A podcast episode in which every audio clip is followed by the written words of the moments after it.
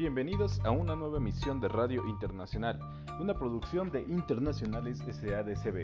Hoy me encuentro muy feliz, eh, les recuerdo mi nombre, soy un estudiante de negocios internacionales, mi nombre es Sebastián Juárez y me encuentro muy feliz de llevarle hoy a ustedes uno de los temas más solicitados en el tema de comercio internacional. Nos han estado pidiendo a través de nuestras redes sociales, les recordamos suscribirse a nuestro canal de YouTube, a Radio-Internacionales y también les, eh, les eh, invitamos a que nos sigan en la cuenta oficial de Instagram, arroba Radio-Internacional y desde ahí nos han estado pidiendo mucho un tema del cual hoy vamos a abordar, que es comercio internacional como concepto y arbitraje comercial internacional. Ahora, bueno, este, vamos a comenzar hablando de lo que es el comercio internacional y hay que aquí hay aquí hago hincapié en que no hay que confundirnos en lo que es comercio internacional y comercio exterior. Aquí, ¿por qué? Porque son dos términos muy similares que normalmente suelen confundirse, pero que no aluden a lo mismo. En el caso de comercio exterior, estamos hablando de que el comercio exterior alude al intercambio comercial que hace un país con otra entidad. O sea, simplemente es, es eso, el comercio exterior, lo que hace uno con otro. Ahora, para hablar de comercio exterior hay que hablar de dos vertientes. Las dos vertientes de las que necesitamos hablar para hablar de comercio exterior es en el régimen jurídico y lo que sería el régimen económico. En el régimen jurídico vamos a englobar lo que ha surgido con las, necesidades que han surgido con ese fenómeno llamado globalización. Y para hablar de lo que es el término económico, vamos a hablar de este, la balanza de pagos, la cual tiene la balanza comercial, que es la que registra las importaciones y las exportaciones de un país en un periodo determinado de tiempo.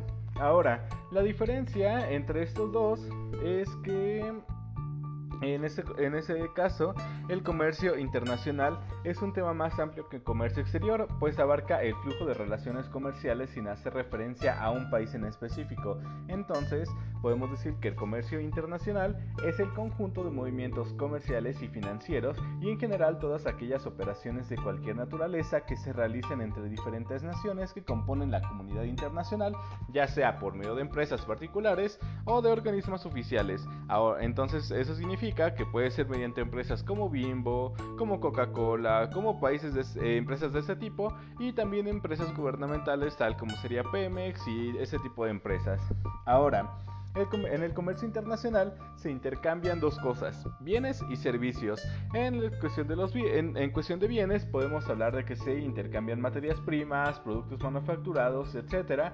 Y también se intercambian lo que son los servicios. Los servicios, pues bueno, hablamos de que son productos o... Eh, productos, eh, que son cosas más relacionadas con lo que hace cabe, la mente. Por ejemplo, sería, bueno, en esa cuestión de patentes, este, derechos de autor, todo ese tipo de, de, cuestiones. Ahora, este, para, para que nosotros podamos entender qué es lo que pasa en el comercio internacional, aquí viene y, sale a la luz un tema muy importante.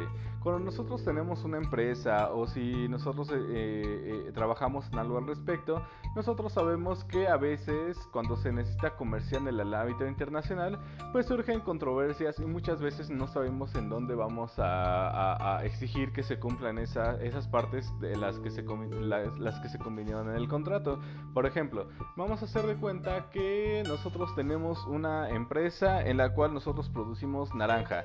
Entonces, la vamos a exportar a Europa. Ya sabemos que en Europa, pues bueno, por el tipo de suelo que tienen y, los climas y, así, pues eh, los cítricos no se dan. Entonces, vamos a hacer de cuenta que nosotros vamos a exportar, este, no sé, 50 eh, toneladas cada 6 meses a Europa. Y resulta que que surge aquí una controversia porque una de las partes, eh, nuestro comprador en Europa, pues decide que no va a cumplir con una de las partes del contrato, que solamente no se va a aceptar 30 toneladas o, nos quiere pagar menos del precio que se combinó. Entonces, ¿qué es lo que va a pasar aquí? Nosotros no sabemos a veces a dónde vamos a, a demandar, ¿no? ¿O qué vamos a hacer para que cumplan esa parte del contrato? Bueno, aquí surge algo que es bien interesante, es bien perfecto, sí, tan perfecto como tu crush. Bueno, no tan perfecto como, eh, como tu crush, pero bueno, también tu crush tiene defectos. Eso de lo que hablamos es arbitraje comercial. El arbitraje comercial es bien importante, es una herramienta bien importante que nosotros como internacionalistas tenemos. ¿Por qué? Porque a través de este arbitraje comercial nosotros vamos a poder solucionar las controversias que susciten en el ámbito internacional, como su, como su este como lo había mencionado, el término de arbitraje comercial es un medio alterno para solucionar las controversias que surgen en el ámbito internacional. Así de simple. ¿Qué es, ¿Cuál es la importancia que, va a tener? Bueno, pues va a ser el, medio por el cual nosotros vamos a poder solucionarlo, nosotros vamos a poder exigir que se cumpla lo que se nos prometió o lo que se estipuló en el contrato. ¿Para qué, este, o qué, qué es lo que se necesita para que nosotros podamos recurrir eh, a este arbitraje internacional? Bueno, para que nosotros podamos recurrir a este arbitraje internacional, nosotros tenemos que estipularlo en el contrato. Volvamos a la empresa de las naranjas. Ok, nosotros hicimos un contrato internacional con una persona de Europa para que nosotros podamos someternos al arbitraje en, eh, en, caso de que surja alguna controversia, nosotros necesitamos estipular en el contrato, ¿sabes qué? Si entre nosotros surge algún tipo de problema, vamos a someternos al tribunal arbitral. Este tribunal arbitral está conformado por expertos en la materia y regulado por los estados y sirve para que nosotros, eh, sirve para que esos árbitros nos ayuden a solucionar esta controversia. Hay que recordar que esos árbitros son personas que saben de la materia, son expertos.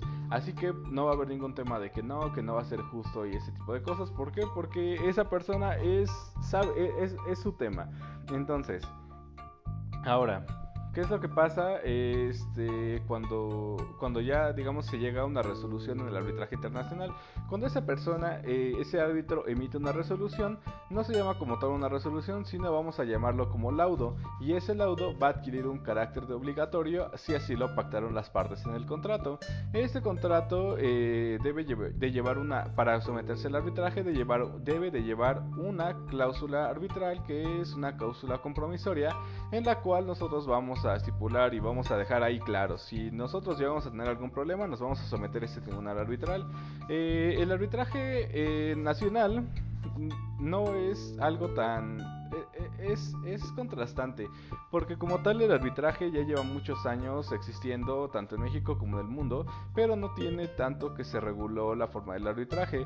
El arbitraje comercial como tal existía desde la constitución de Cádiz, pero era más un, algo, algo vago, o sea, algo que de lo que no se tenía una regulación completa como tal, y hasta que vino el Tratado de Libre Comercio de América del Norte, fue que se pudo este, regular más eso del arbitraje, ¿por qué? Porque México se convirtió en un país comercial, un país que ya no nada más este, exportaba eh, a Estados Unidos o ya nada más satisfacía esa demanda nacional, sino que también tenía que satisfacer la demanda de otros países. Entonces, conforme México se va haciendo un país que abierto, su economía es más abierta al comercio exterior, bueno, pues viene esta, esta parte de lo que es el arbitraje porque empiezan a, a, surgir esas necesidades, empiezan a surgir controversias en el ámbito internacional y se tiene que tener algo conforme con lo que con lo que se tienen que solucionar. Ahora, eh, vamos a, pasar a una sección de preguntas ya que el tiempo se nos está agotando. La primera pregunta que nos mandan en la cuenta oficial de Radio Internacional, eh, les recordamos seguirnos en Radio-Internacional, es de una persona que nos eh, manda y nos pregunta, ¿Cuál es la importancia del arbitraje comercial internacional como medio alterno de solución de controversias? Bien, eh, este, gracias por escribirnos. Eh, a continuación voy a contestar tu pregunta. La importancia que tiene el arbitraje comercial internacional es que es el medio por el cual nosotros vamos a solucionar una controversia en el ámbito internacional.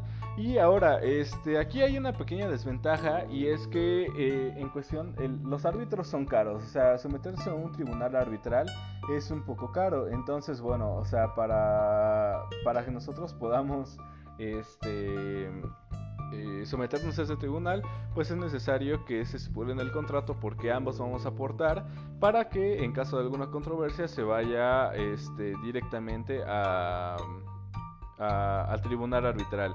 Y ahora, eh, nos pregunta también otra persona en redes sociales en la cuenta de Instagram. Este nos pone, yo soy estudiante de negocios internacionales y me gustaría saber cuál es, eh, por qué yo, yo como estudiante de negocios internacionales necesito conocer sobre el arbitraje comercial internacional. Bueno, eh, gracias por mandarnos tu pregunta. La respuesta es muy simple. Eh, si tú eres estudiante de negocios internacionales, muy probablemente vas a tener una empresa, muy probablemente vas a eh, trabajar en una empresa que se dedique al comercio internacional y entonces, eh, como sabemos que te va a ir muy bien y como sabemos que vas a, a, establecer contratos con personas de otros países, es necesario que conozcas este, este tema porque va a ser el medio por el que vas a solucionar algún conflicto que vayas a tener con una persona en el ámbito internacional. Ahora, este, eh, se nos está acabando el tiempo. Nosotros quisiéramos estar mucho más tiempo con ustedes. Pero este, les recordamos escucharnos en el siguiente episodio que sale en una semana. Y eh, les agradecemos las preguntas que nos han mandado a nuestras cuentas de eh, redes sociales. Les recordamos seguirnos en nuestro canal de YouTube, Radio Internacional. Y en nuestra cuenta oficial de Instagram, arroba guion bajo internacional. les recordamos que esa es una producción pagada por... Somos Internacionales SADCB. Que tengan un excelente día, nos vemos en el siguiente episodio y que sus negocios siempre vayan bien. Hasta luego. Eh, tenemos tiempo aún, nos dijeron para una pregunta más. Nos dijeron cuál es eh, la principal ventaja de este, de ser, de este medio alterno de solución de controversias. Eh, una de las ventajas que yo considero muy importantes ya para cerrar con esto es que el, el arbitraje, pues el tercera, esa tercera, tercera persona, el árbitro, es una persona imparcial y aparte el juicio es mucho menos severo que como si, que si se sometiera como tal a un juicio este, de algún país en específico. ¿Qué es lo que pasa? Que en un país si tú, si tú sometes a juicio a, algo, a, a alguien o algo, pues a esa persona, en caso de que tú resultes ganador, a la otra persona se le va a imponer una, un pago de, de, de reparación de daños y se le puede aplicar una sanción administrativa. En el arbitraje no, porque es más como una ronda de negociación en el cual las partes eh, negocian la controversia que hayan tenido y la resuelven con ayuda de este árbitro. Así que bueno, ahora sí, nos vemos en la siguiente emisión. Que tengan un excelente día.